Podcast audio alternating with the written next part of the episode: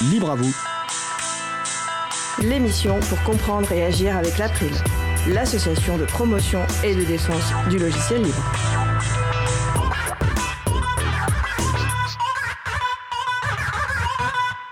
Bonjour à toutes, bonjour à tous. La diversité de genre dans le logiciel libre, c'est le sujet principal de l'émission du jour, avec également au programme la chronique Libérée d'autres que du logiciel avec Antanac et aussi la chronique Jouant collectif de Vincent Calam. Nous allons parler de tout cela dans l'émission du jour. Soyez les bienvenus pour cette nouvelle édition de Libre à vous, l'émission qui vous raconte les libertés informatiques proposées par l'April, l'association de promotion et de défense du logiciel libre. Je suis Isabelle Lavani, coordinatrice vie associative, responsable projet à l'April. L'émission d'aujourd'hui a été préparée par mon collègue Frédéric Couchet qui a eu un empêchement pour l'animer ce jour. Je prends donc le relais. Le site web de l'émission est libreavou.org. Vous pouvez y trouver une page consacrée à l'émission du jour avec tous les liens et références utiles et également les moyens de nous contacter. N'hésitez pas à nous faire des retours, à nous poser toutes questions.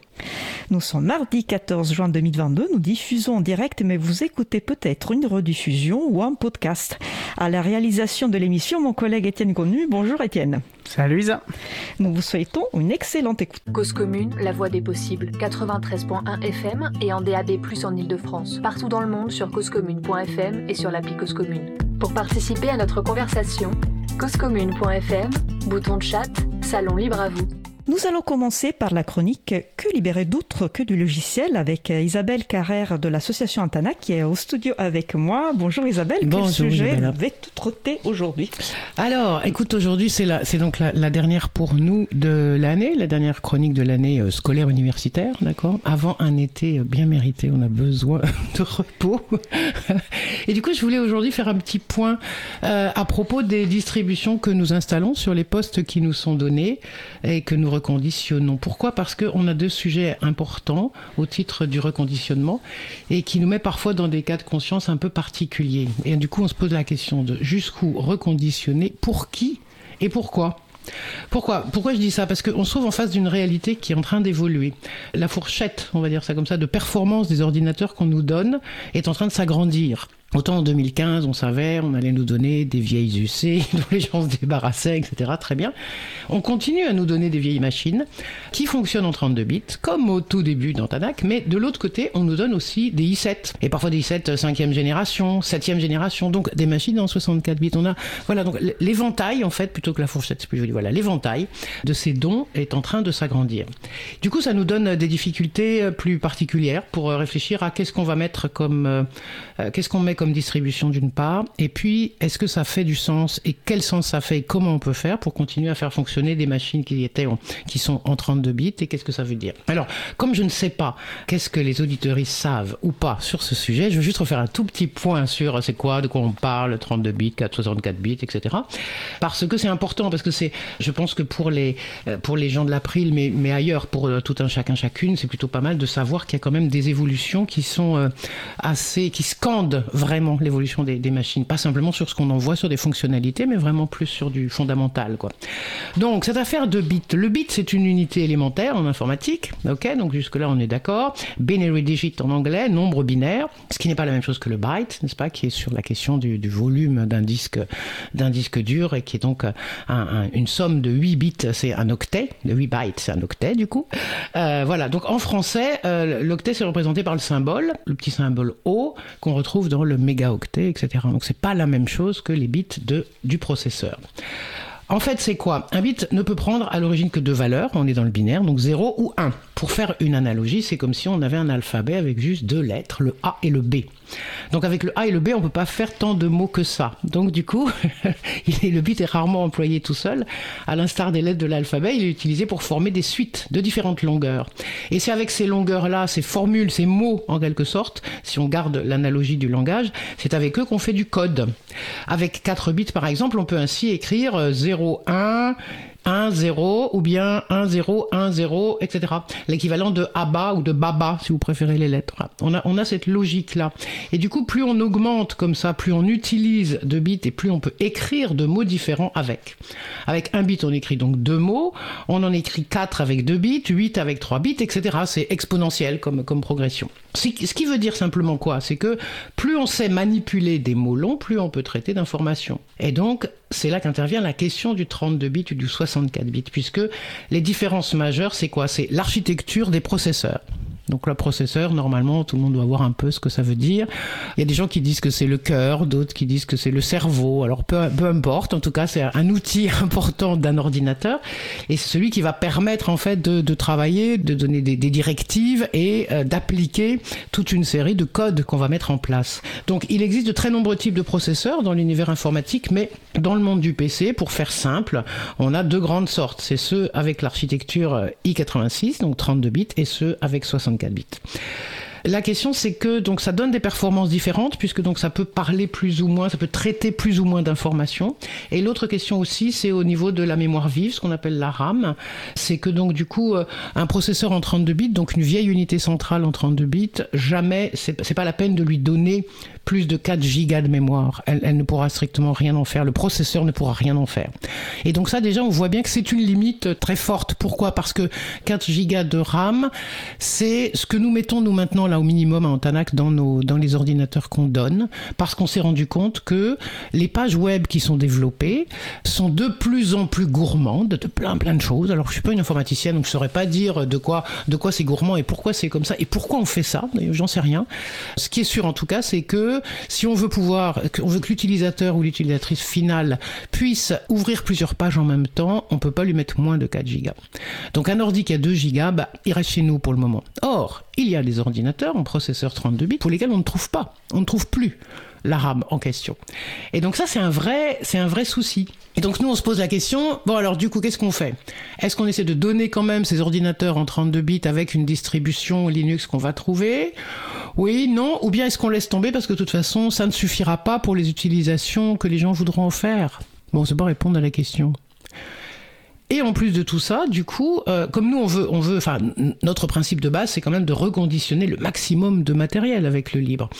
Mais en même temps, à condition que ça serve à quelqu'un et à quelque chose. Sinon, c'est un peu stupide. Et là, du coup, on se tourne vers la question des distributions qui sont utilisables et qu'on peut mettre sur, euh, sur un de ces ordinateurs.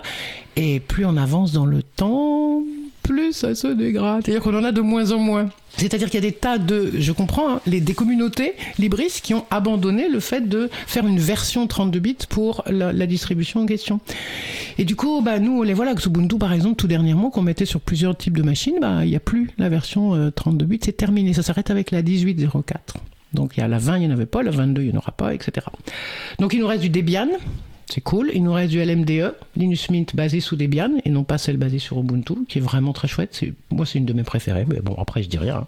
On a du Arch Linux, on a du Triskel. Triskel, c'est très chouette, c'est une très belle distribution. Notre problème à nous, à Antanac, c'est que on est obligé de tout faire en artisanal parce que ce sont des purs et durs du, du libre. Ça veut dire qu'aucun code propriétaire n'est mis dedans. Ça veut dire que pour pouvoir mettre un pilote d'une carte Wi-Fi, c'est la galère, enfin, etc.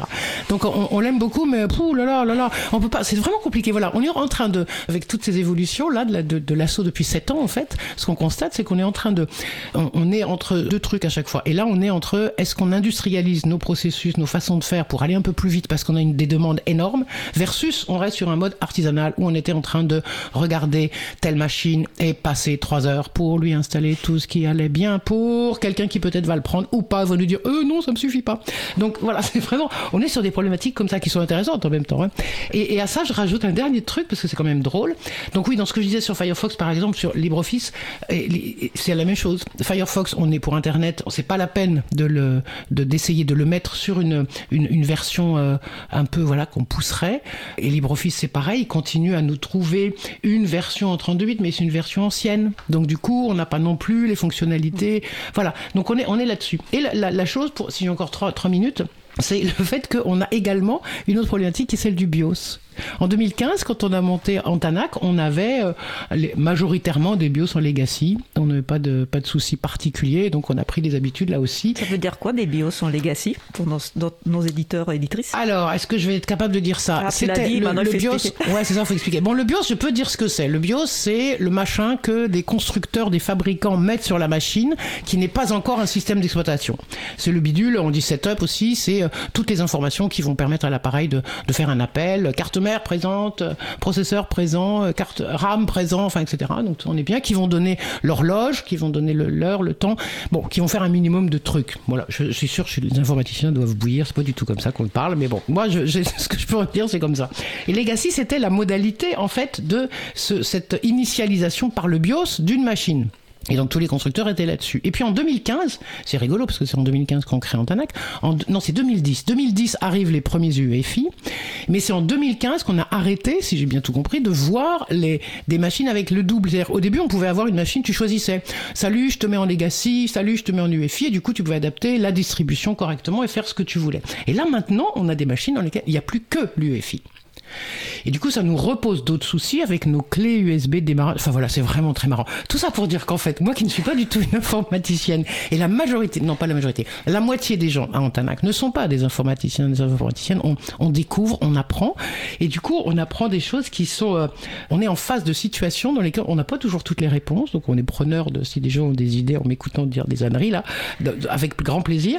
Mais en même temps, c'est intéressant parce que c'est comme si ces choses-là n'avaient pas été pensées par ailleurs pour une évolution Chacun y va de là où il est, je le comprends, avec ah ben maintenant on va faire une nouvelle norme, elle va s'appeler UEFI et ta ta ta ta. Ok, so what? Et qu'est-ce qui se passe pour le reste? Qu'est-ce qu'on fait pour avant? Qu'est-ce que les constructeurs s'y sont tous mis? Donc ok, on est là-dessus et bon. Donc nous on suit, mais euh, Parfois, du coup, on a l'impression de se bagarrer pendant des heures sur un truc, sur un seul ordinateur, et voilà. Bon, de la difficulté de travailler avec à la fois des standards versus rester en mode un peu plus artisanal comme nous on l'est en fait, et en prenant beaucoup de temps sur chaque machine parce qu'on veut continuer à jeter le moins que possible. Eh ben, mais, merci Isabelle pour ce, pour ce cas concret euh, d'expérience chez Altanac. Je me demande si vous avez élargi la discussion à d'autres associations ou structures qui font de réconditionnement euh, pour essayer de, d'y voir plus clair avec la contribution euh, d'autres personnes. D'ailleurs, je, pense que vous êtes déjà en contact avec plusieurs structures à, Paris, mais pas que. Tu sais, le réseau, le réseau Refis qu'on a monté, dont on a parlé une fois, on avait commencé avec, en parler avec Brice du Garage Numérique. On va, je pense, à la rentrée, je viendrai aussi avec d'autres gens de, parce que c'est intéressant d'entendre parler aussi d'autres Bien sûr qu'on en parle et tout le monde a les mêmes difficultés, mais chacun, enfin, après chaque structure et chaque personne répond avec ses propres moyens. C'est-à-dire que nous, on est un peu buté parfois et on va dire non, nous on veut qu'on reconditionne le max. Je vois qu'il y a des gens qui déjà lâchent la main. Je citerai personne, mais je veux dire c'est leur droit, hein, mais qui disent ok ben non, bah ça, c'est bon, je jette ce matériel. Mais nous on peut pas faire ça. On n'arrive pas. On n'arrive pas. D'accord. Bah, merci beaucoup donc pour cette euh, dernière chronique, mais seulement pour cette euh, saison, parce qu'après Absolument, on, reprend en septembre, mais c'était juste pour dire voilà, on fait un break, euh, un été, et on vous souhaite d'ailleurs à tous et toutes un, très bel été. Merci Isabelle, très bel été à toi aussi. Nous allons maintenant faire une pause musicale. Et après la pause musicale, nous parlerons de diversité de genres dans le logiciel libre. Nous allons écouter pour l'instant Jack Lanterne par Just Buns. Et on se retrouve juste après. Belle journée à l'écoute de Cause Commune, la voix des possibles. Cause Commune 93.1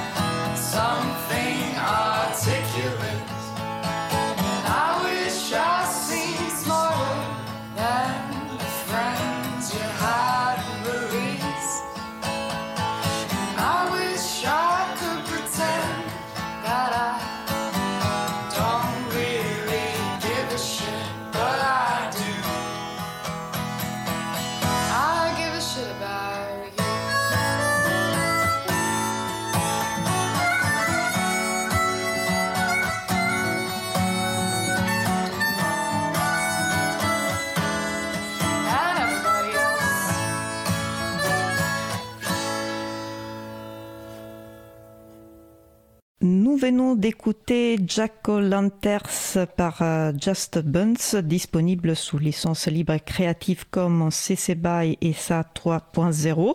C'est une licence euh, qui permet la réutilisation, la modification, la diffusion, le partage de cette musique pour toute utilisation, y compris commerciale, à condition de créditer l'artiste, d'indiquer la licence et d'indiquer si des modifications ont été effectuées. Dans le cas où vous effectuez un remix que vous transformez ou créez du matériel à partir de cette musique, vous devez diffuser votre œuvre modifiée dans les mêmes conditions, c'est-à-dire avec la même licence. Retrouvez toutes les musiques diffusées au cours des émissions sur causecommune.fm et sur libreavoue.org. Libre à vous, libre à vous, libre à vous. L'émission de l'April sur les libertés informatiques. Chaque mardi de 15h30 à 17h sur Radio Cause Commune. Nous allons poursuivre par notre sujet principal qui aujourd'hui porte sur la diversité de genre dans le logiciel libre et nous allons le faire avec nos deux personnes invitées.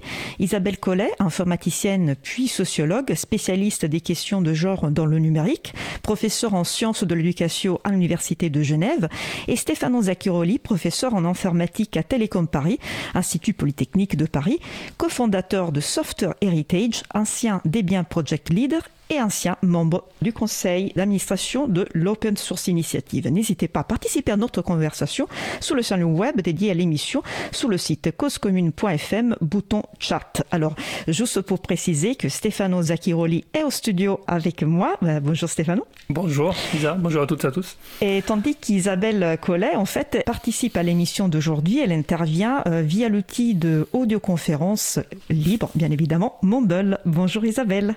Bonjour. Parfait, je, t'entends très bien. Alors, euh, bien évidemment, comme je peux pas te voir, si tu as besoin de prendre la parole euh, à tout moment, n'hésite pas euh, à m'appeler, Isa, pour que je te donne la parole pour intervenir, si tu veux rebondir sur, sur un sujet. D'accord. Donc, pour commencer, bah, une, question plutôt classique. Hein, on aime bien demander à, à, nos personnes invitées de faire une courte présentation. Donc, Isabelle, tu veux peut-être commencer? Une présentation personnelle, bien évidemment. Alors, donc, euh, bah, comme ça a déjà été dit, je suis une ancienne informaticienne, informaticienne, informaticienne un jour, informaticienne toujours. Ma spécialité à l'époque, c'était le traitement numérique, euh, le traitement du signal 3D. Je précise ça parce que, en tant que femme, on a tendance à me dire que je devais être dans l'informatique de gestion. Alors, or, non. À l'époque où je faisais de l'informatique, on était encore environ un quart. C'était pas la parité mais c'était quand même pas le sentiment d'être toute seule. Euh, et je dois être une des très très rares personnes à n'avoir pas trouvé de travail en informatique ou en avoir trouvé en sociologie. Hein, D'ordinaire, c'est pas comme ça que ça se passe, c'est plutôt l'inverse. Mais au moment où j'ai cherché le travail en informatique, euh, c'était une des plus grandes crises de l'emploi en France. C'était 1991, euh, un moment où, enfin début des années 90, un moment où même ça débauchait. Et en traitement numérique 3D, autant dire qu'il n'y avait pas beaucoup de boulot. Et puis j'avais aussi un autre gros défaut, c'est que j'étais une jeune femme mariée.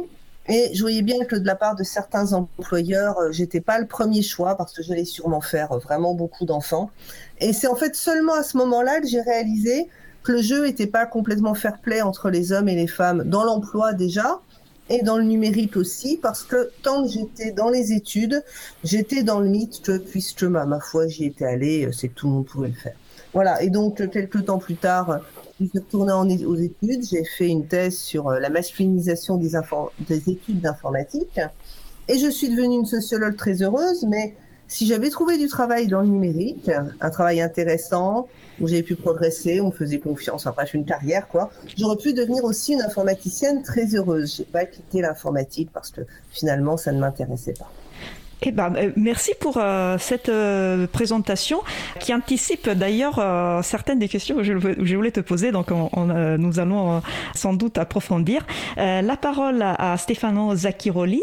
Peux-tu nous présenter, tout te présenter, s'il te plaît? Oui, donc je suis professeur d'informatique à Télécom Paris. mes intérêts de recherche portent principalement sur les logiciels libres et notamment sur les études à très grande échelle du code source et de l'historique des développements du logiciel libre. Donc notamment, euh, je porte, comme tu l'as évoqué, un projet qui s'appelle Software Heritage, que j'ai cofondé en 2015, qui est la plus grande archive au monde des codes open source, de codes plus généralement euh, disponibles publiquement, avec toute son historique des développements.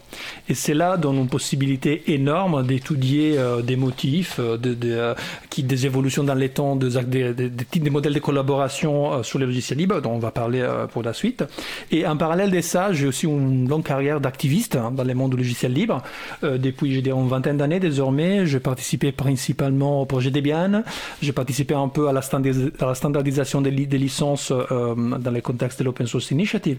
Et plus récemment, je me suis lancé, même comme activiste, car il y a un, rôle de, société important, dans l'archivage pour les prochaines générations, pour les générations futures du logiciel libre. Et au-delà de mes, de mes recherches spécifiquement informatiques, et notamment dans les domaines du génie logiciel, depuis quelques années, j'ai travaillé aussi pas mal avec des sociologues, et on s'intéresse d'abord au sujet des diversités dont on va parler dans cette émission, notamment de genre, mais aussi d'origine géographique dans les contributions au logiciel libre, et aussi aux relations entre les bénévolats dans les logiciels libres et les productions des codes open source faits par les entreprises. Donc comment les deux aspects se mélangent, car ça peut donner lieu à des dynamiques euh, un peu compliquées, notamment de souveraineté numérique ou d'interaction entre euh, communautés et entreprises.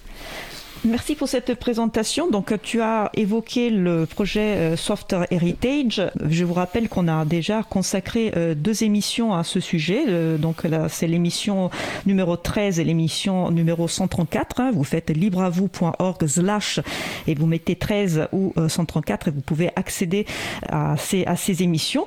tu as parlé de, de Debian, donc ancien project leader de, de Debian. Comme le rappelait Isabelle Dantanac tout à l'heure, il s'agit d'une distribution, donc une, façon en fait de composer euh, les éléments d'une euh, système d'exploitation euh, GNU Linux. Il y a énormément de, distributions, mais c'est vrai que dans l'environnement euh, libriste, Debian est, très très connu, notamment pour sa gouvernance, pour sa façon de prendre les décisions sur comment le projet doit évoluer. Et puis tu as parlé aussi de l'open source initiative. Peut-être deux mots pour nos auditeurs auditrices, s'il te plaît. Oui, donc très brièvement, on sait que dans les logiciels libres il y a des licences différentes. D'ailleurs, il y a aussi des, organismes différents qui décident quelles sont, entre guillemets, les bons et les, mauvaises licences.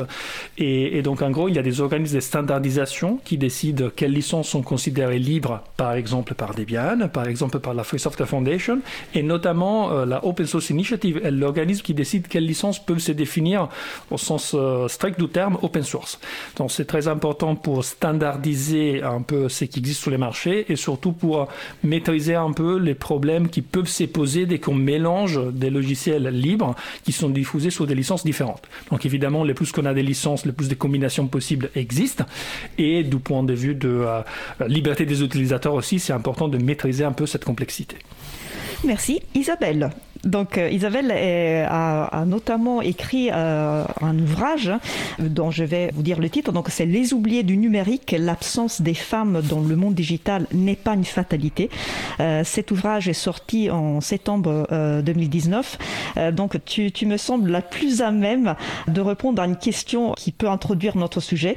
Quelle est la, situation euh, dans l'informatique en général hein, par rapport à ce gap euh, de genre? Et si tu peux aussi nous faire un rapide rappel historique Alors la situation, on va dire, elle n'est pas terrible. Hein. Alors, elle est surtout pas terrible d'ailleurs en Occident. C'est-à-dire quand on a tendance à penser que ce qu'on voit autour de soi, euh, c'est absolument partout. Bon, euh, j'ai un bruit très bizarre quand je vous parle, j'ai l'impression qu'on déménage le studio. Voilà, voilà, ça marche mieux, excusez-moi. Euh, voilà, donc, Actuellement, en Occident, euh, à quelques pourcentages près, en France, en Suisse, en Europe, aux États-Unis, euh, tout dépend comment on compte. Quand on annonce un peu fièrement 30% de femmes dans le numérique, en général, on a une, une acception très vaste du numérique, c'est-à-dire on a inclus également tous les métiers de support, le marketing, les RH, la documentation, etc. Euh, si on essaie de se restreindre à vraiment la dimension technique, euh, l'informatique dans un sens le premier du terme, on est plutôt vers 15%. Bon, on va pas se battre sur 3%, euh, la part des femmes, on va dire, elle est minuscule.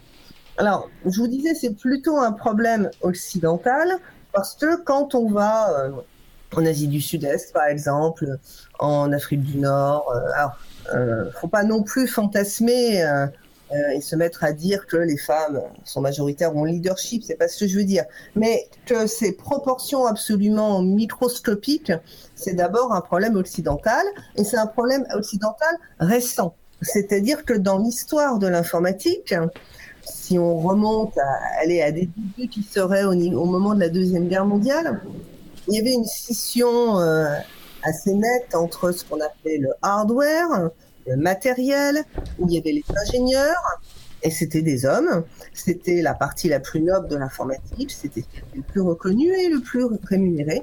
Et puis il y avait la partie logicielle, euh, le software, et si ces termes sont genrés, un hardware, software, comme on parle des sciences dures et des sciences molles, euh, ça représentait aussi une réalité dans la population. C'est-à-dire que le software était peu valorisé, il n'y avait pas vraiment de formation dans les universités. Euh, C'était beaucoup des mathématiciennes autodidactes qui, en quelque sorte, apprenaient le code tout en, euh, tout en le développant.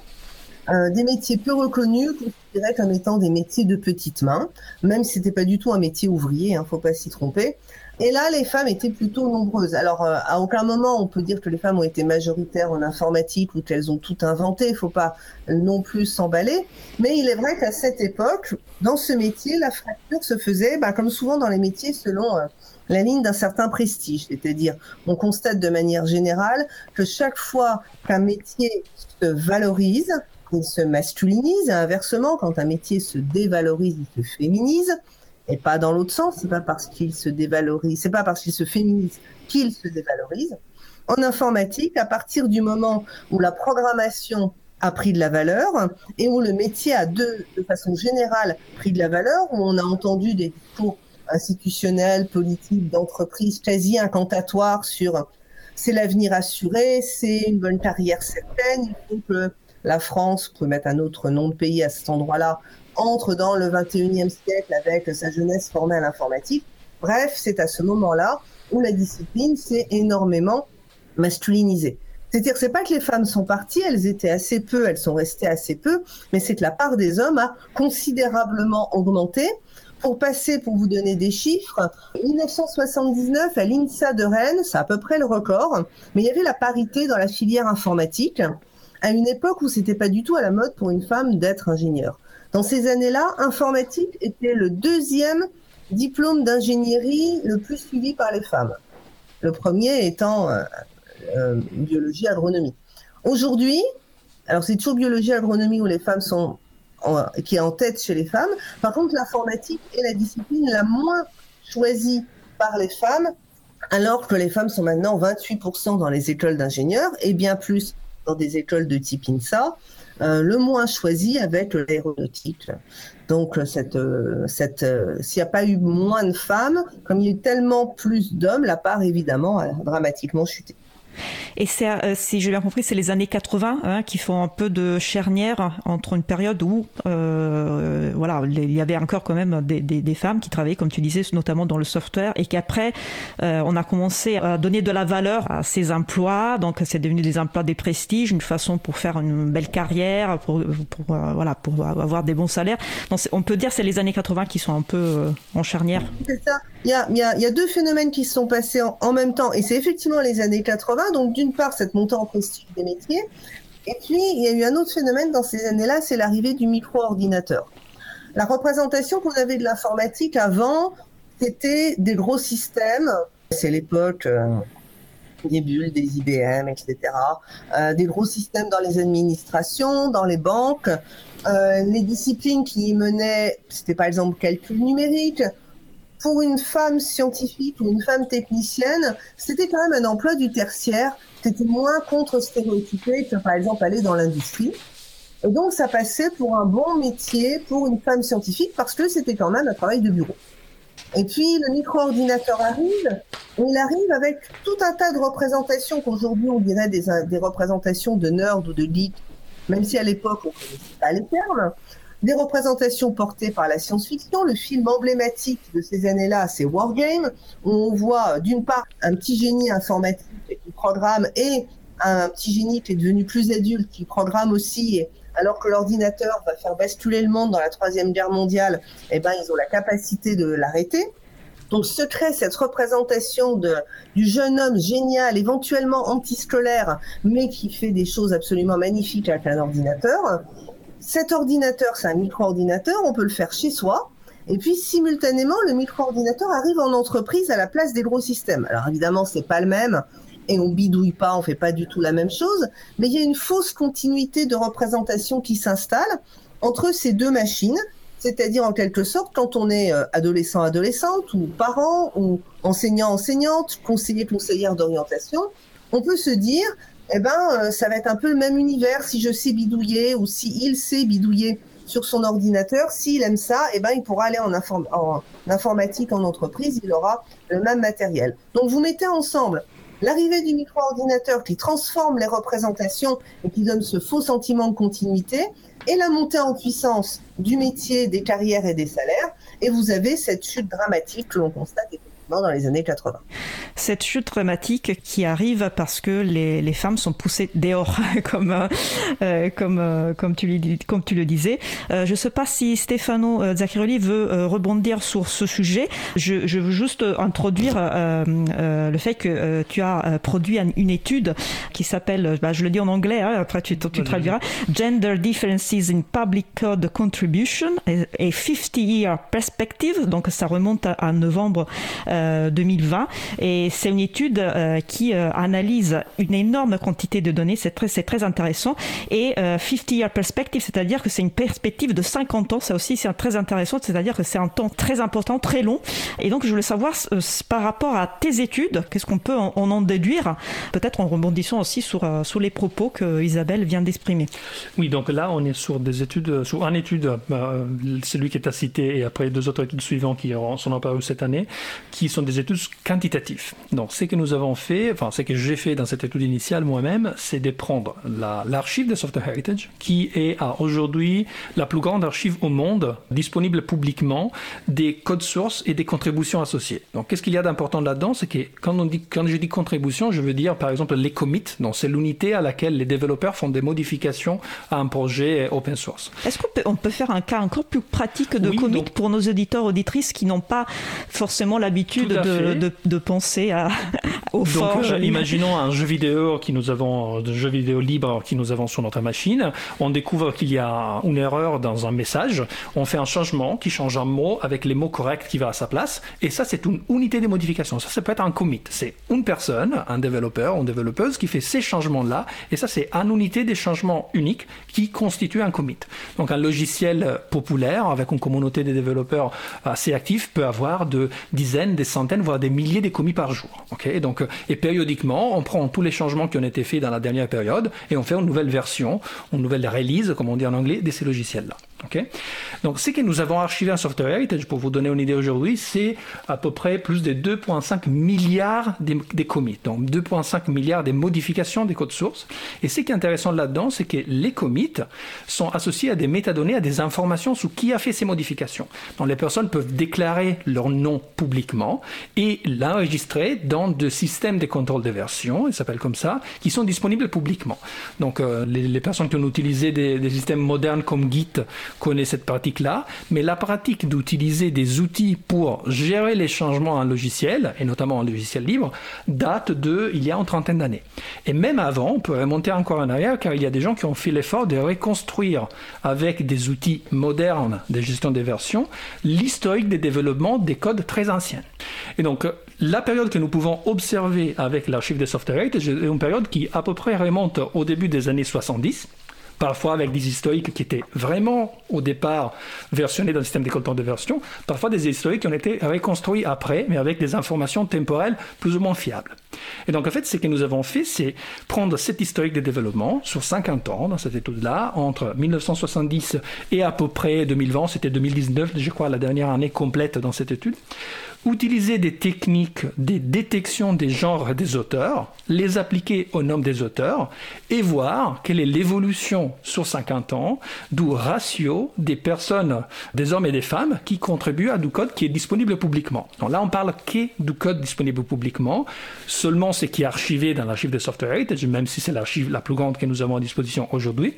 Et pour vous donner une idée, là-dedans, nous avons en base d'une trentaine de millions d'auteurs différents Okay, qu'ils ont contribué de, des changements des codes, donc des commits, sur à peu près 120 millions de projets. Donc c'est une base considérable. Alors il y a eu énormément d'études euh, dans les logiciels libres spécifiquement autour du, du gender gap, donc de la disparité des de contributions. Et en quoi cette étude est différente? Voilà, j'ai donc euh, et en fait euh, historiquement c'était des études à petite échelle. Donc en gros on prend une communauté, ça peut être Debian, ça peut être GNOME, ça peut être une autre communauté des logiciels libres, et on regarde dans cette communauté là qui participe. On peut même aller interviewer des gens, leur demander pourquoi ils participent, pourquoi ils ne participent pas, pourquoi peut-être ils ont arrêté de participer. Et là, on, trouve des, on trouve des raisons pour lesquelles les femmes, par exemple, peuvent décider de participer ou arrêter de participer. La différence dans cette étude, c'est que on change complètement d'échelle. Donc, au lieu de regarder une communauté spécifique, on prend cette masse énorme des codes, 120 millions de projets, et on regarde s'il y a un trend, un pattern d'évolution du ratio des contributions des hommes et des femmes. Et c'est super intéressant qu'on retrouve quasiment les, euh, les, gaps dans les années 80 dont euh, tu parlais tout à l'heure, dont, dont tu tout à l'heure avec euh, Isabelle. Donc, notamment, si on regarde l'évolution du ratio des contributions des, des femmes au logiciel euh, libre, on voit que c'était relativement haut avant les années 80. Alors haut, mais quand même minoritaire. Hein. Là, je j'ai les graphes sous les yeux, je vois un pic qui était un max autour de 15 et 20% des participations des femmes avant les années 80. Après ça, ça baisse énormément avec, en, avec un minimum autour des années 80 euh, jusqu'aux années 90 et ça plombe à entre, je dirais, 2%, voire même moins, moins que 2%. Et après, ça commence à, à remonter. Et il arrive à un maximum qui reste assez très faible, juste avant la Covid, en 2019, c'est la première fois où on voit que la quantité des autrices, des auteurs, des développeuses actives sur l'année, c'est des 10% par rapport aux 90% des hommes. Et même la quantité des contributions faites, donc la quantité des commits, elle arrive aussi à 10% en 2019 sur la totale des commits faites dans cette année-là. Donc, euh, ce qui est intéressant, c'est qu'il y a, y a des, des, des, bonnes et des mauvaises nouvelles là-dedans. Donc, la bonne nouvelle, c'est que le, les trends étaient assez stables pour, pour, autour de 12, entre 12 et 15 ans, selon ce qu'on compte. Ils montent jusqu'au 2019, mais les maximums auxquels il arrive est 10%. Ok, donc ça c'est les, les, messages principaux. Donc ça, ça reste assez euh, faible, mmh. comme justement euh, disait Isabelle. Et après, on a observé un, un effet Covid pour la suite, dont peut-être on peut parler euh, plus tard si, si, nous avons le temps. Ah oui, oui, tu as, tu as évoqué énormément de sujets. J'ai plein de questions. J'ai plein de questions à poser. Donc, tout d'abord, Software Heritage, par définition, donc c'est une archive de tout le code public. Donc, qui parle de code public parle de code libre ou du code libéré, parce que sinon on pourrait pas faire. Donc, c'est pour ça que cette étude, en fait, finalement, va regarder effectivement la diversité de genre dans les projets libres. Alors là, c'est une précision importante. Non, c'est un, il contient, il a la vocation de contenir tous les logiciels libres. Il contient aussi du code que, au sens des définitions classiques des logiciels libres et ou des open source, sont pas forcément libres. C'est-à-dire, on peut avoir quelqu'un qui a mis les codes, les codes sources disponibles publiquement et qui les développe publiquement, mais la licence n'est pas forcément oui. une licence reconnue comme libre. Après, c'est du code qu'on peut oui, observer la, la, publicité du code, c'est une condition euh, nécessaire, mais pas suffisante. Euh, tu as raison de le rappeler. C'est pour ça que les termes mmh. dans l'étude d'utiliser plutôt public code plutôt que logiciel libre. Mais évidemment, il a la vocation de contenir tous les logiciels libres. Et puis, tu parlais de le fait que vous avez utilisé un outil pour mmh. attribuer le genre euh, aux auteurs euh, qui ont participé, euh, qui, ont, qui ont contribué avec les, les dont, dont, tu parlais. Et ça, c'est intéressant parce que dans le cas des études que tu as citées, c'était plutôt vous alliez vers, vers les personnes pour voir s'ils avaient envie de répondre à un sondage. Donc c'était vraiment une participation euh, volontaire. Donc c'était facile aussi de, leur demander euh, si, si, elles se reconnaissaient dans un genre et s'ils étaient d'accord pour le, dire. Par contre, dans ce cas-là, vous n'avez pas eu besoin de faire ça parce qu'en fait, il y a des, des, identités qui sont publiques et c'est grâce à ça que vous avez pu, à travers cet outil, attribuer un genre. Mais je me demande, dans le, je sais que dans le livre, il y a plein de gens, par exemple, qui se cachent entre guillemets derrière un alias. Donc, comment vous avez traité des auteurs que, comment dire, des façons claires, ne donnaient pas leur vraie identité publique, euh, vraie, euh, pas leur identité, comment dire, euh, connue. Euh... Alors, je, je, commence par préciser que dans les études quantitatives de ce style-là, il y a les deux approches. Donc, il y a une approche dans laquelle on a suffisamment peu de personnes concernées, où on peut par exemple les interviewer, et là, on peut par exemple leur demander les, les, quels sont les genres dans lesquels cette personne s'y reconnaît. Euh, ou alors, par contre, de l'autre côté, il y a des études à très plus grande, grande échelle. Là, on parle des dizaines des millions d'auteurs, donc c'est pas possible de les interviewer tous. Donc en fait, on se base sur des outils automatiques. Il y en a différents euh, dans les domaines. Nous avons choisi pour ces études GenderGuesser, qui est un outil, un logiciel libre, qui a été vérifié dans d'autres publications comme un outil assez précis pour ce type de détection, notamment quand il y a des noms d'auteurs qui viennent d'un peu partout dans la planète, car on peut avoir des outils qui sont très précis sur la base des noms français ou anglais ou italiens, et peut-être ils marchent moins bien sur des hommes d'autres régions. Donc là, on s'est basé plutôt sur des outils qui sont efficaces sur une grande diversité, même géographique.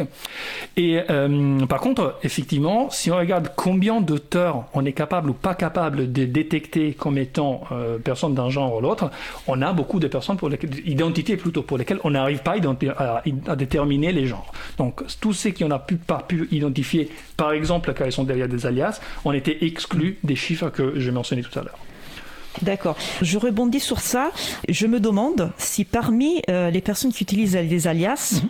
Euh, quel est le, bah ça on peut pas savoir, mais je demande quel est le ratio de femmes, parce que en fait on a eu euh, lors d'une émission précédente de Libre à vous, on, avait justement une, euh, invitée informaticienne qui nous disait qu'au début de sa, carrière, elle utilisait le, un genre neutre pour, pour parler de ses projets, parce qu'elle avait peur que si elle faisait son coming out de femme, ses commits, ses projets, ses contributions pouvaient être vus par un prisme sexiste donc pas reconnus à leur juste valeur.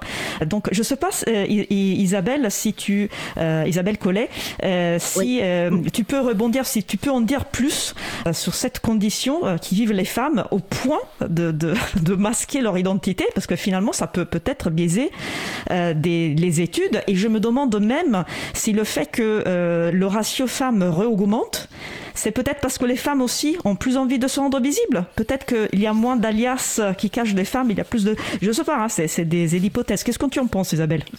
Alors, évidemment, vu que c'est des alias, bah, on n'a aucune idée. Voilà.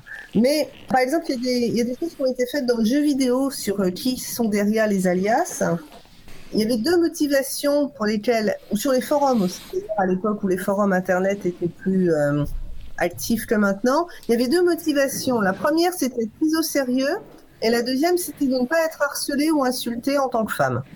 Et ça, c'était une remarque très forte, en particulier sur les jeux vidéo, que si on voulait éviter euh, d'une part les insultes et d'autre part les sollicitations sexuelles, qu'elles soient polies ou non, hein, simplement on est venu pour jouer, donc pas pour euh, se faire draguer, la meilleure solution, c'était quand même de prendre un alias neutre. Et cette remarque euh, de vouloir éviter les insultes ou les sollicitations, je l'ai entendu de la part de plusieurs femmes dans le logiciel libre qui disaient c'était complètement insupportable en arrivant euh, sur un forum euh, à la première question qu'on pose, une partie vous dit qu'on est stupide, une autre partie vous font des remarques sexuelles outrageantes et une troisième partie veut vous veut avoir une photo.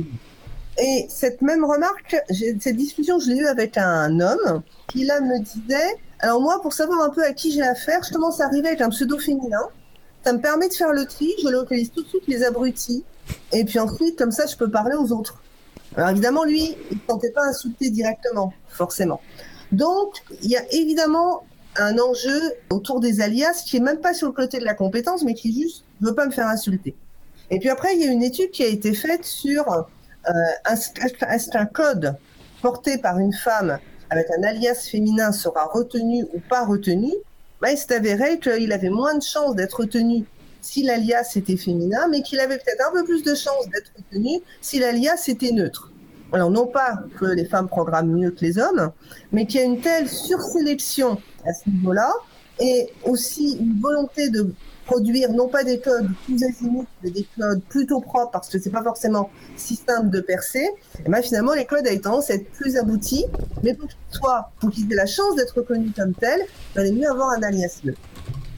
Et c'est pas pour rien qu'un certain nombre, que des, des communautés de développeuses ont fait sécession et ont fait des groupes non mixtes, de temps en temps d'ailleurs avec des tentatives d'intrusion d'hommes en disant mais pourquoi vous êtes non mixte, c'est pas normal, il n'y a pas de raison qu'on n'ait pas le droit de venir. Bah, simplement parce qu'elles n'avaient pas envie, un, ni de se dissimuler, et donc à partir de là, de se faire insulter, ou alors à partir de là, euh, d'avoir leur code qui soit pas reconnu. Et on est bien d'accord, hein, il s'agit d'une minorité, c'est loin d'être la majorité qui vient insulter ou quoi que ce soit, il s'agit effectivement d'une minorité, mais juste, cette minorité, c'est complètement insupportable à vivre. Merci pour ces retours euh, d'expérience. Bah, la conversation est hyper intéressante. J'ai plein de questions à poser, mais je vois que le temps file et que c'est le moment, en fait, de lancer une euh, pause musicale.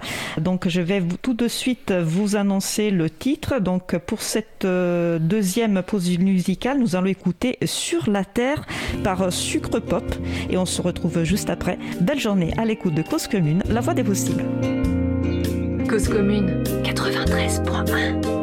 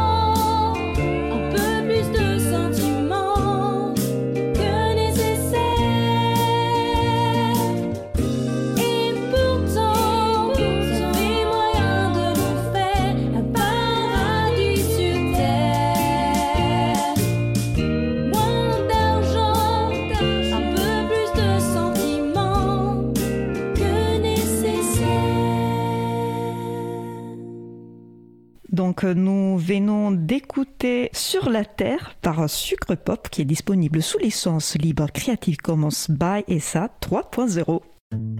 Retrouvez toutes les musiques diffusées au cours des émissions sur causecommune.fm et sur libreavoue.org. Libre à vous, libre à vous, libre à vous. L'émission de l'April sur les libertés informatiques. Chaque mardi de 15h30 à 17h sur Radio Cause Commune. Donc nous allons poursuivre notre discussion. Je suis Isabella Vanni de l'April. Les autres personnes qui participent à l'émission sont Isabelle Collet et Stefano Zacchiroli. Cette émission est consacrée à la diversité de genres dans le logiciel libre. N'hésitez pas à participer à notre conversation sur le salon web dédié à l'émission sur le site causecommune.fm, bouton chat. Euh, tout à l'heure, on parlait du fait que les femmes peuvent choisir un alias neutre, voire euh, chercher euh, la non-mixité pour ne pas tout simplement être insulté, voire euh, embêté, voire insulté. Et à ces propos, mon collègue euh, me rappelle qu'on a fait une émission lors de l'émission de la semaine dernière. Agnès Crepet faisait justement référence à ce sujet de la mixité, non-mixité. Donc, si vous voulez approfondir le sujet, n'hésitez pas à taper libreavou.org slash 146. Donc, il y a plein de sujets à aborder. Hein. Je ne sais pas si on va tout aborder, mais en tout cas, on essaye. Stéphano, euh, Zachiroli, je voulais savoir, pourquoi tu as fait cette étude? Alors c'est très bonne question. Donc c'était d'un côté c'était l'opportunité de m'élancer un peu dans les sujets de diversité auxquels euh, avant comme scientifique j'ai participé en tant qu'activiste. Donc euh, j'ai cité ma longue mm, carrière d'activiste dans, dans, Debian et il arrive que Debian était une des premières distributions qui je pense à partir de 2006-2007 avait lancé un projet euh, qui à l'époque s'appelait Debian Women car l'observation était était claire pour tout le monde. Donc on s'est trouvé en fois par an avec la conférence internationale des Debian. On regardait dans la salle et il y avait que, que des hommes pour la pouvoir blanc. Et donc euh, les femmes qui étaient euh, des activistes des Debian comme moi avaient lancé cette initiative pour améliorer et augmenter les taux de participation des femmes en Debian. Donc c'était la première fois que euh, j'étais confronté avec des sujets. Et donc ça m'intéresse comme sujet, comme activiste depuis plus de 15 ans désormais. Parce que c'est quand est née cette initiative, si on peut. alors, je, vaguement, à, hein, à, la louche. autour de 2005-2006 un peu à vérifier la mhm. date exacte, mais ça date de plus de, 15 ans désormais. Et en fait, donc, euh, une fois obtenu, pour raisons différentes, de, recherche et des, biens communs, l'archive des software, je me suis posé la question, mais il y a plein d'études qui ont étudié ces phénomènes dans les micros. Qu'est-ce qui se passe dans, dans, les mondes? Qu'est-ce qui se passe dans les mondes à très grande échelle sur 50 ans? Est-ce qu'on est en train d'aller dans la bonne direction ou dans la mauvaise direction? Et donc c'est ton curiosité, comme souvent est le cas dans la science, qui m'a amené à faire cette étude. Euh, tout à l'heure, tu disais que euh, avec l'épidémie de Covid, malheureusement, cette progression qui était, qui était certaine, hein, j'ai vu la courbe de, de, ton étude, euh, bah, il y a eu une euh, est-ce que, est-ce que vous avez pu euh, analyser, vous avez, j'imagine, juste formulé des hypothèses. Je demanderai à, Isabelle aussi tout à l'heure, qu'est-ce que vous avez pensé? Oui, donc cela est né avec, on a fait un, étude, une étude suivant à ce que, dont on a parlé tout à l'heure avec mon collègue David Eros de l'Université de Bologne, et la question qu'on s'est posée, est-ce que ces trends qu'on a observés à niveau global est différent par région géographique autour du monde? Donc deux ans plus tard, on s'est lancé, on a pris la nouvelle version de, de l'archive de Software Heritage qui entre temps avait euh, augmenté de taille et on s'est dit, bah, on va découper par région géographique avec des techniques de détection des régions géographiques. Sauf qu'en regardant les données, ça nous a sauté aux yeux que les ratios dont la part des contributions par des auteurs euh, femmes euh, qui avaient continué à augmenter jusqu'à 2019, bah, en 2020, n'est seulement ils s'arrêtent, mais ils changent carrément de direction. Donc euh, ça saute aux yeux que les trends positifs dont on a parlé, qui est là depuis 12 ou 15 ans selon ces qu'on compte, c'est inversé en 2020. Donc, ce euh, c'est pas une étude dans laquelle on a pu prouver la relation cause-effet, mais on note la corrélation. Donc, qu'est-ce qui s'est passé des gros et d'importants en 2020 un peu partout sur la planète qui pourrait justifier ces changements? Évidemment, c'est la, pandémie, des, Covid. Et après, il y a d'autres études qui, dans d'autres domaines que l'informatique, certainement Isabelle en sait plus que moi et pourra en parler dans, dans, plus de détails, qui montrent que dans d'autres domaines, les femmes ont été discriminées par l'épidémie de Covid car ils ont eu plus de mal à participer, à continuer leurs activités professionnelles ou autres que les hommes. Donc en gros, la pandémie, pour cause d'autres discriminations qui existent déjà dans la société, a impacté plus les femmes que les hommes. Et là, peut-être, les phénomènes qu'on observe quantitativement viennent de la même raison. Isabelle, est-ce que tu peux en dire plus la, pandémie, c'est un événement qui a, chamboulé tout le monde, qui a révolutionné nos vies pendant une longue période, hein, un peu comme le font euh, les guerres. Donc, euh, qu'est-ce qu'on peut en tirer euh, de cette chute dans la contribution féminine, d'après toi? Alors, c'est pas uniquement les femmes, en fait, c'est plus précisément les mères. Hmm. C'est-à-dire, euh, on le voit dans, dans la recherche, par exemple, les mères ont significativement moins publié d'articles depuis la pandémie qu'avant. C'est ça, c'est quelque chose qui a été, euh, alors là, pour le coup, euh, largement documenté dans le domaine de, bah, de la recherche, parce que, bah, effectivement, il s'est produit en partie l'école à la maison, d'une part, et aussi le fait que les deux membres du couple se retrouvent à la maison. Et assez souvent, la personne qui a le bureau isolé où on peut travailler tranquillement, c'est l'homme, disons le père. Et la personne qui est dans la cuisine en gérant les devoirs d'une main, le petit dernier de l'autre, et en essayant tant bien que mal de faire son boulot, eh ben, c'est plus souvent les femmes. Et il s'est passé aussi autre chose avec cette pandémie, c'est que quelque chose a été révélé c'est-à-dire que la répartition des tâches ménagères, quand elle était euh, inéquitable, il y avait souvent cette idée que les hommes n'ont pas le temps, ils ont un travail plus prenant, ils font plus de trajets, ils sont plus souvent au dehors, et donc ils peuvent pas. Et là, il y a eu une espèce de révélation parce que tout le monde était confiné à la maison et il n'y a eu aucun remaniement, aucun changement dans la répartition des tâches ménagères dans la plupart des couples.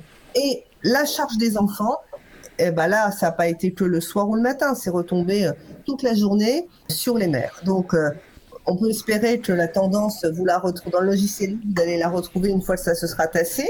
Mais en tout cas, on a vu très clairement qu'en termes de répartition, les mères avaient été bien plus impactées pendant la pandémie. Donc, ce que tu viens de dire, c'est que la situation, la différence euh, de gens de la, dans, dans l'informatique, dans le logiciel libre en particulier, si on la regarde de, de, de, de, ce point de vue du prisme de, la vie au quotidien, euh, ça, ça, ça nous montre que ça peut basculer à, à tout moment. C'est-à-dire qu'à tout moment, on peut se dire, bah, dans les moments d'urgence, euh, bah, ceux qui font des travaux, des, des emplois plus importants, c'est les hommes. Les femmes, euh, finalement, s'occuperont plus de la maison des enfants. Comme tu dis, les mères, notamment, sont plus souvent en, charge des enfants, donc on recommence. Donc euh, en fait, euh, j'ai envie de dire comment on fait euh, pour pour éviter qu'on retombe dans cette situation? Donc c'est bien plus loin qu'il faut aller. C'est peut-être dans l'éducation, tout, simplement, des enfants. Parce qu'il faut commencer à parler un peu de solutions. Bon, bon déjà, hein, on, est à 10%. Hein. Je veux dire, une érosion quand on part de 10%, euh, je veux dire, tant pis, c'est pas là le problème. Le problème, c'est qu'on a 10%, quoi.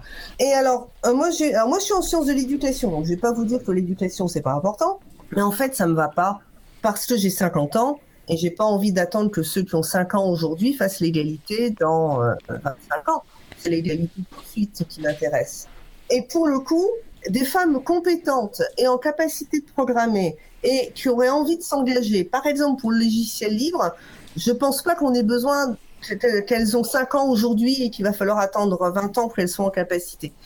Je pense que, étant donné le tout petit pourcentage, il faut avoir absolument une, des actions volontaristes au sein de la communauté et en particulier il est très important de faire son deuil de cette idée que dans le logiciel libre, c'est ouvert, tout le monde peut venir et il y a qu'à. Et si les femmes, elles viennent pas, c'est parce qu'elles n'osent pas, qu'elles n'ont pas la compétence ou qu'elles euh, n'ont pas envie, parce que nous, on fera, on ouvrira les portes à tout le monde.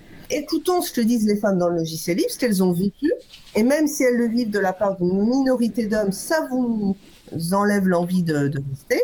Réfléchissons à pourquoi le, cet univers n'est pas suffisamment attirant plus mettre la faute du côté des femmes qui n'auraient qu'à venir et si elles veulent pas, eh ben elles veulent pas, on va pas les forcer, mais plutôt se demander pourquoi cet endroit qui est si chouette, parce qu'en général les hommes qui sont absolument convaincus que c'est un endroit qui est vraiment chouette, eh ben qu'est-ce qui fait que les femmes ça les attire pas? Et c'est pas uniquement parce qu'elles ont charge d'enfants, hein, évidemment, on peut pas euh, renvoyer la responsabilité sur la société en disant le jour où la société sera égalitaire, eh ben les femmes elles seront là. Non non, euh, on peut tout à fait renverser euh, la tendance en allant au devant de ces et puis déjà de base avec une tolérance zéro, mais alors zéro contre toute agression, harcèlement sexuel, euh, propos dévalorisants. Si déjà il y avait cette tolérance zéro, ça rendrait les communautés libres, safe, ça ferait des mmh. safe space pour les femmes. Ouais. Tout à fait. Donc, euh, je voulais, je voulais justement parler de solutions, de, comment euh, surmonter sur cette euh, différence, cette, ce gap euh, énorme. Hein, tu le disais, 10%, même s'il y a un, peu d'érosion, ça, reste quand même, ça reste quand même très important. Je sais qu'il y a une initiative qui s'appelle Outreachy, je ne sais pas si je prononce bien, et qui se pose comme une possible piste de solutions. Euh, est-ce que tu, veux tu peux en parler un peu plus, Stéphano, déjà qui l'a, lancé cette initiative et en quoi ça consiste? Oui, donc Outreach, ça fait partie de plusieurs initiatives qui existent depuis euh, 15 ans, je dirais, dans, dans, les communautés libres pour augmenter la diversité et l'inclusion, d'ailleurs pas que de genre. Outreach, c'est une initiative intéressante, donc ça, elle, vient du projet GNOME. Initialement, c'était, euh, je crois que les noms originaux, c'était GNOME Outreach Program for Women. Donc GNOME, c'est un, c'est, c'est un environnement de travail travail. Une bande de euh, travail graphique. Euh, voilà. Euh, Quand vous utilisez un ordinateur, vous avez la plupart des personnes, hein, ceux qui sont pas geeks, qui sont pas, voilà, normalement ils ont un environnement de travail qui permet d'accéder plus facilement à différentes applications. Et il y en a un qui s'appelle. Tout à fait. Et donc c'est un programme de stage, de internship, qui prend l'inspiration de, de l'initiative Google Summer of Code que Google avait lancé il y a 20 ans pour un gros, un peu moins peut-être, pour en gros payer des étudiants pour faire des stages pendant l'été l'été de l'hémisphère nord d'ailleurs, dans des projets libres. avec aussi d'autres intérêts pour l'entreprise, notamment d'identifier des, des, futurs candidats, etc. Donc il y avait deux côtés, un côté mécénat et un côté aussi d'intérêt de la boîte. Et donc en fait, les projets GNOME, c'est quelque chose d'équivalent, mais ne pouvant pas payer en tant que projet libre et non profit eux-mêmes les stages pour tout le monde. Et c'était une initiative dans laquelle on récupérait des organisations qui voulaient payer les stages à titre de, de mécénat, et les projets GNOME faisaient la mise en relation entre les sujets sur lesquels travaillaient autour du projet euh, logiciel libre GNOME, les, mentors, donc en gros les enseignants, les encadrants qui suivaient les stagiaires pendant, euh, pendant les stages, et faire cette sorte de euh, matchmaking entre qui a un sujet et qui est disponible pour y travailler. Les projets, l'initiative a été généralisée quelques ans plus tard dans Outreach, qui est devenu une initiative qui fait exactement ce que je viens de vous dire, donc une sorte de mise en relation entre projets qui ont besoin de stagiaires techniques à condition qu'ils soient des projets libres, mécènes qui sont disponibles à payer pour ces stages et encadrants qui viennent des projets pour encadrer les étudiants. Et l'initiative a l'objectif de, euh, en gros, augmenter la diversité dans les projets libres, des genres, euh, d'origine géographique ou autre. En fait, toutes les communautés qui sont sous-représentées dans les logiciels libres sont invitées à participer. Et euh, ça, c'est important ce que tu dis, sont invités à participer. Je pense qu'au moment où, euh, comme Isabelle le rappelait, les, les, femmes ont besoin de se sentir à l'aise mhm. déjà dans leur environnement de travail. Donc, je pense que la, façon dont on fait, dont on formule l'invitation est hyper euh, hyper importante. Donc, qu'est-ce que vous faites par rapport à d'autres projets? Pour faire comprendre que vraiment c'est un environnement safe et les femmes voilà, seront contents de, travailler, contents de travailler sans, sans, se faire embêter. Alors je, je précise que j'ai participé à Autority comme euh, encadrant, donc je ne ah, suis pas un des organisateurs, mais euh, les projets portés aujourd'hui par on a un non-profit américain qui s'appelle Software Freedom Conservancy. J'ai participé à la fois comme encadrant pour Software Heritage et dans les passés pour Debian. Mais ce que tu dis, c'est très important. Donc en fait, l'effet qu'un projet libre participe à une initiative comme Outreachy, c'est un, une indication du fait que ces projets déjà est conscient du problème de manque de diversité dans son projet et il encourage les personnes qui appartiennent à des communautés traditionnellement sous-représentées dans le logiciel libre à participer. Donc c'est un, une indication très importante. Et une autre indication que je voulais ajouter ici, c'est l'adoption par un projet libre d'un code of conduct, des, des, règles, des bonnes conduites qui disent qu'est-ce qu'il faut faire en cas d'harcèlement, comment il faut se comporter pour éviter l'harcèlement. Ils font aussi de la formation aux membres de la communauté pour éviter les comportements qui peuvent euh, faire sentir un peu euh, mal à l'aise n'importe quel membre de la communauté. C'est une, grosse gradation, hein, parce que avant d'être insulté euh, ou agressé sexuellement, il y, a, il y, a, déjà le fait de, de, de, recevoir des blagues sexistes. Exactement. C'est très désagréable. C'est déjà une violence, donc c'est bien de mettre tout ça sur, le, sur la table. Et donc là, je dirais que c'est le deuxième gros signe qu'un projet libre peut donner, de dire nous prenons au sérieux ces types de des problèmes, notamment l'harcèlement quand il se manifeste, et voici nos solutions et ce que nous faisons dans les cas de ces problèmes se manifestent dans notre projet. Très bien. Alors, on a évoqué en fait plusieurs études qui ont été faites euh, sur euh, la, diversité de genres dans l'informatique et dans le logiciel libre en particulier. Donc, ça veut dire qu'on était au courant qu'il y avait un problème et qui c'était intéressant d'explorer, de comprendre. Euh, pourtant, Isabelle, lors des, des échanges qu'on a fait pour préparer l'émission, tu as évoqué une enquête de début des années 2000 sur ce sujet-là et tu disais les conclusions de cette enquête reflète la faible prise de conscience sur la question de genre. Donc je voulais, je voulais en savoir plus, c'est-à-dire il y a eu une étude sur ce sujet, mais en même temps, ça ne ça, nous donnait pas l'air euh, de considérer que c'était important d'investiguer, de, d'approfondir. Eh bien, ça, ça faisait partie des études. Euh, bon, faut dire que le discours qu'on entend aujourd'hui ce que dit Stéphano, c'est génial. C'est-à-dire que actuellement, on prend acte que le problème n'est pas du côté des femmes, parce que c'est plus fix women, c'est tout le système. Et donc là, évidemment, c'est un grand progrès. Quand on a commencé à faire ce compte, donc moi, j'ai commencé à travailler sur la question euh, genre et numérique. Je rencontrais des gens qui me disaient bah, les femmes, elles veulent pas. Euh, le problème est de leur côté. Ou alors, c'est la société qui est comme ça. Et nous, on en est les victimes, en quelque sorte. Donc cette enquête euh, FLOSS, en gros, ce qu'elle disait, c'était que comme les femmes étaient euh, prises par les tâches ménagères, euh, parce qu'elles faisaient une double journée de travail, pour toutes ces raisons-là, eh ben, elles n'avaient pas le temps de se mettre dans le logiciel libre. Alors, ouais, ça fait partie des causes. Et puis la pandémie a rappelé qu'on peut même aggraver les choses. Ça fait partie. Mais cette enquête n'avait pas ouvert le champ à s'interroger sur est-ce que ce serait pas le phénomène de cooptation? Est-ce que ce ne serait pas le comportement de certains individus qui, plus sûrement que les tâches ménagères, éloignerait les femmes de ce domaine J'ai discuté avec Françoise Conil il y a quelque temps sur ces, ces chartes mises en place pour éviter les comportements euh, malvenus. Tu peux, tu peux nous dire, tu peux nous, nous le présenter euh, brièvement pour les personnes qui ne le connaîtraient pas, s'il te plaît? Françoise Conil, qui est euh, une chercheuse en informatique qui travaille dans le logiciel libre, et nous étions, euh, euh, nous étions à une rencontre du numérique à Lyon. D'ailleurs, elle est, elle est dans une formidable BD sur les femmes en informatique. Ah, on mettrait, on mettra la référence si, ouais, si tu, tu, la, nous la transmets, avec grand plaisir. Je me donner la référence, mais avec grand plaisir. Et donc, elle nous parlait de ces. Au début, quand ces chartes ont été mises en œuvre, euh, elle avait rencontré une très forte résistance en disant euh, un, on n'en a pas besoin, mais c'est les hommes qui disaient on n'en a pas besoin. Euh, je ne sais pas si c'était les mieux placés pour s'en rendre compte. Et deux, ça va mettre un soupçon sur nous tous, c'est-à-dire à cause de cette charte, on va tous être soupçonnés. Et c'est prendre le problème à l'envers, c'est-à-dire qu'il y a un soupçon risque de planer sur chaque homme, c'est pas à cause des femmes qui dénoncent, c'est à cause des hommes qui harcèlent. Voilà.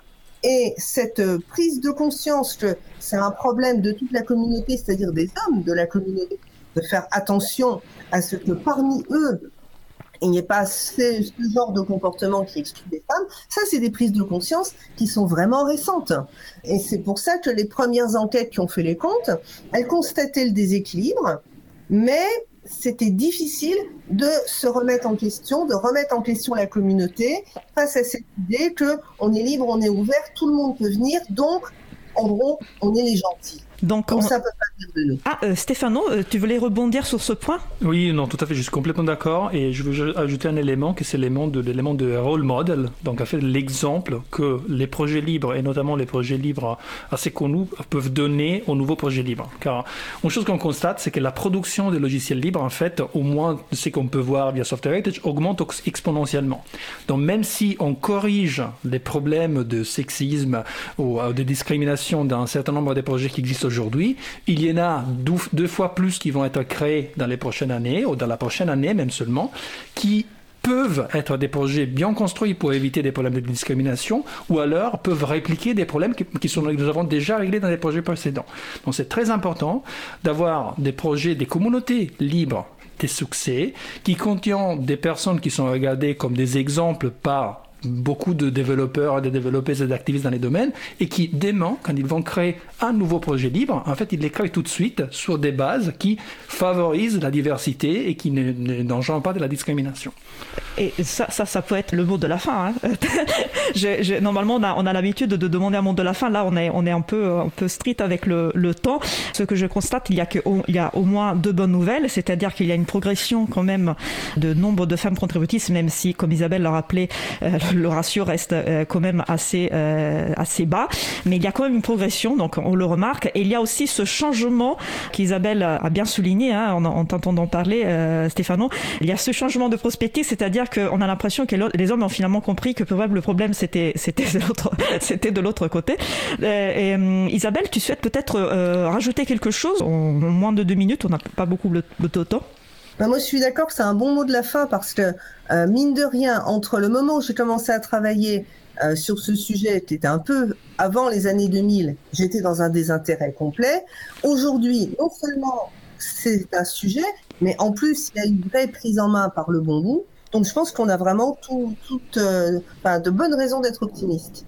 Bah c'est parfait. Et Stéphane, tu veux rajouter quelque chose? Oui, juste oui, juste une remarque. Donc, euh, les logiciels libres sont censés euh, libérer les utilisateurs d'un dispositif numérique. Pour, et ces libertés sont pour éviter les discriminations de qui a les pouvoirs dans un ordinateur, donc qui les construit, euh, on construit le logiciel qu'il y a dedans, et les utilisateurs.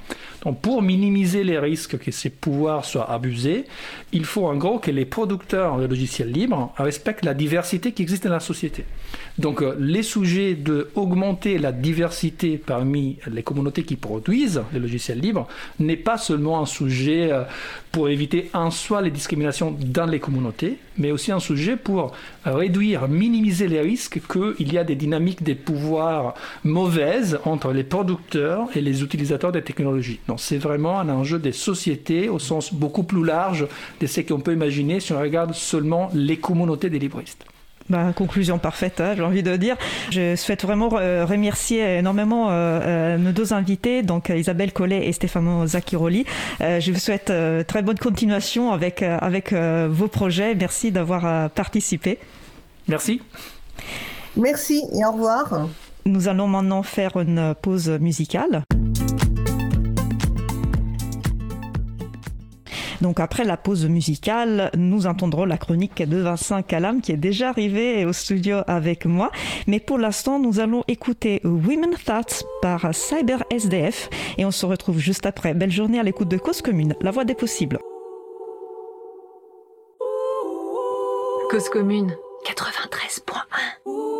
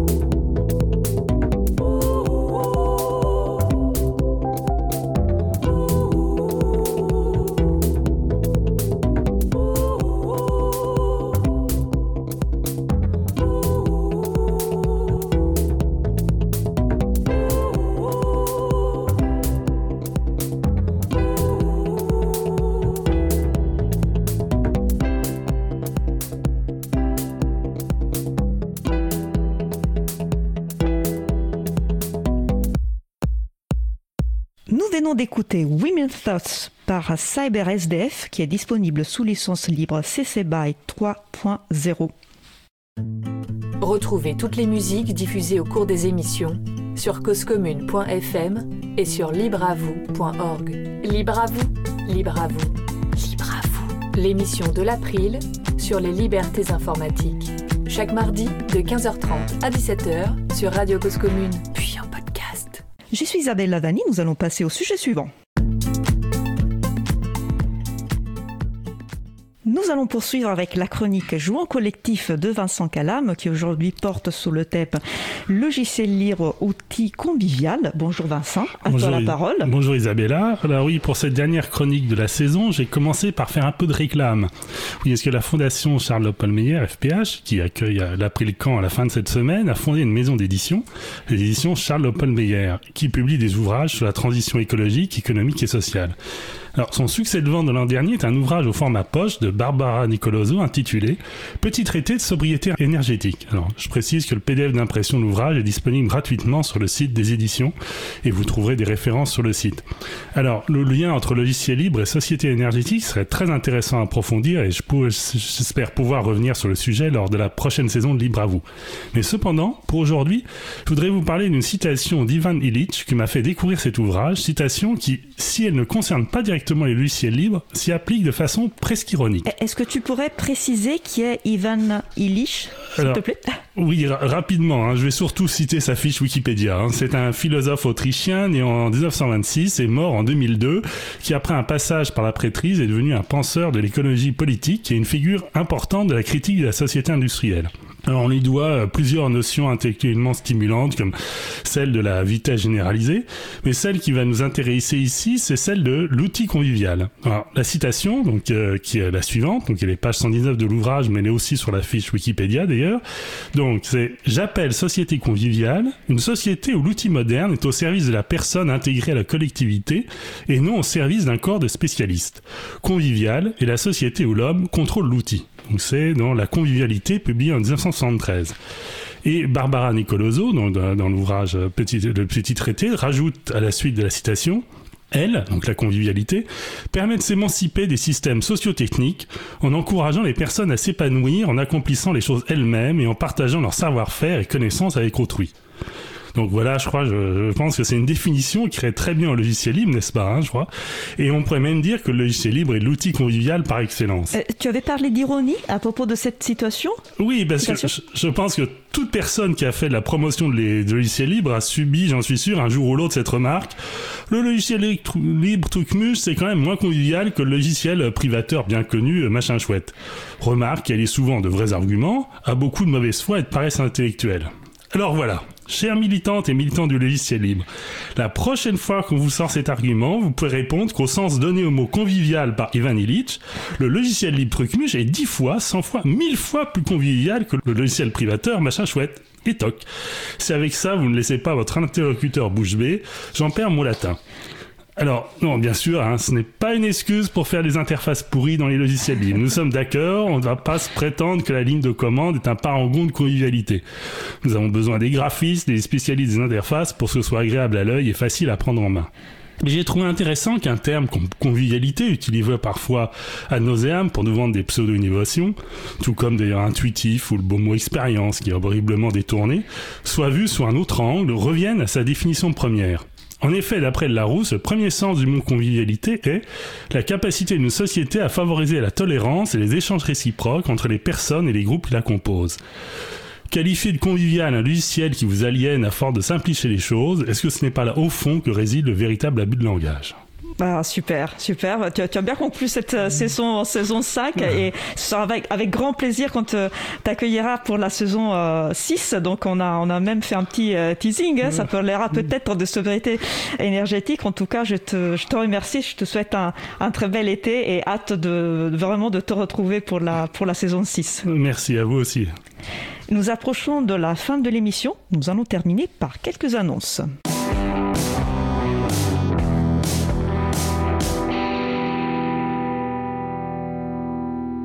Un Aprilcamp aura lieu samedi 18 et dimanche 19 juin 2022 à Paris et à distance. L'idée est de se réunir pendant un week-end entre membres et soutiens de l'April pour faire avancer des projets en cours, lancer de nouveaux projets. Tout le monde, membre ou pas de l'association, peut participer en fonction de son temps disponible et de ses envies. Les informations pratiques sont sous le bloc-notes en ligne dédié à l'organisation de l'Aprilcamp.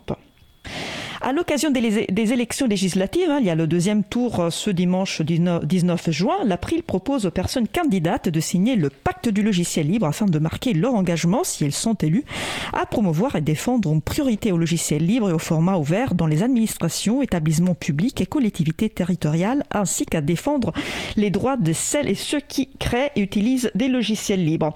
Il est bien sûr toujours temps de nous transmettre des pactes pendant l'entre-deux tours. Nous invitons toutes celles et ceux qui le souhaitent à contacter les candidates et candidats pour les encourager à signer le pacte du logiciel libre et profiter de l'occasion pour les sensibiliser aux enjeux des libertés informatiques euh, L'April fêtait ses 25 ans euh, fin 2021, mais pour ce qui est des célébrations, ça se passe ces jours-ci avec des pique-niques dans plusieurs lieux en France. Les prochaines pique-niques 25 ans de l'April auront lieu à Marseille le dimanche 19 juin et à Beauvais le 2 juillet. Notre émission Libre à vous est contributive. Vous pouvez proposer des sujets, des musiques, des personnes invitées, tout comme vous pouvez nous adresser des remarques, des suggestions. Et pourquoi ne pas le faire avec nous lors de la réunion de bilan de la saison 5 et préparation de la saison 6 qui aura lieu le 1er juillet de 10h30 à midi, c'est un vendredi, en visioconférence. Si vous n'êtes pas disponible pour participer à la réunion, vous pouvez tout de même contribuer si vous le souhaitez en indiquant des points forts, des points d'amélioration et des idées sur le bloc-notes dédié Et je vous invite, comme d'habitude, à consulter le site de l'agenda du libre, donc agendadulibre.org, pour trouver des événements en lien avec le logiciel libre ou la culture libre près de chez vous. Notre émission se termine. Euh, je remercie les personnes qui ont participé à l'émission. Isabelle Collet, Stefano Zacchiroli, Isabelle Carrère, Vincent Calam. Aux manettes de la régie aujourd'hui, c'était mon collègue Étienne Gonu. Merci également aux personnes qui s'occupent de la post-production des podcasts, c'est-à-dire Samuel Aubert, Elodie Daniel Giraudon, Lingen, qui sont bénévoles à l'April, et Olivier Gricot, qui est le directeur d'antenne de la radio. Merci aussi à Quentin Gibaud, bénévole à l'April, qui découpera le podcast complet en podcast individuel par euh, sujet. Vous retrouverez sur notre site web libreavou.org toutes les références utiles, ainsi que sur le site de la radio causecommune.fm. N'hésitez pas à nous faire deux retours pour indiquer ce qui vous a plu, mais aussi des points d'amélioration. Vous pouvez également nous poser toutes questions et nous y répondrons directement au lors d'une prochaine émission. Toutes vos remarques et questions sont les bienvenues à l'adresse contact@libreavou.org. Nous vous remercions d'avoir écouté l'émission. Si vous avez aimé cette émission, n'hésitez pas à en parler le plus possible autour de vous et à faire connaître également la radio Cause Commune, la voix des possibles. La prochaine émission aura lieu en direct mardi 20 juin 2022 à 15h30. Notre sujet principal portera sous la musique libre avec notamment des interviews d'artistes qui ont choisi de publier sous licence, libre leur création musicale. Et c'est l'occasion pour moi de me rattraper parce que j'avais oublié de vous signaler euh, lors de la première pause musicale euh, qui la euh, que la voix qui chantait dans le, dans le tout premier morceau, euh, c'est euh, la voix d'une artiste euh, qui s'appelle, je vous le dis tout de suite parce que je suis pas sûre de Minda qui sera parmi les personnes interviewées. Donc vous, vous écouterez l'interview de Minda à l'occasion de la prochaine émission. Donc nous vous souhaitons de passer, donc je vous rappelle, la prochaine émission aura lieu en direct mardi 21 juin 2022 à 15h30. Nous vous souhaitons de passer une très belle fin de journée et on se retrouve en direct mardi 20, 21 juin. Et d'ici là, portez-vous bien.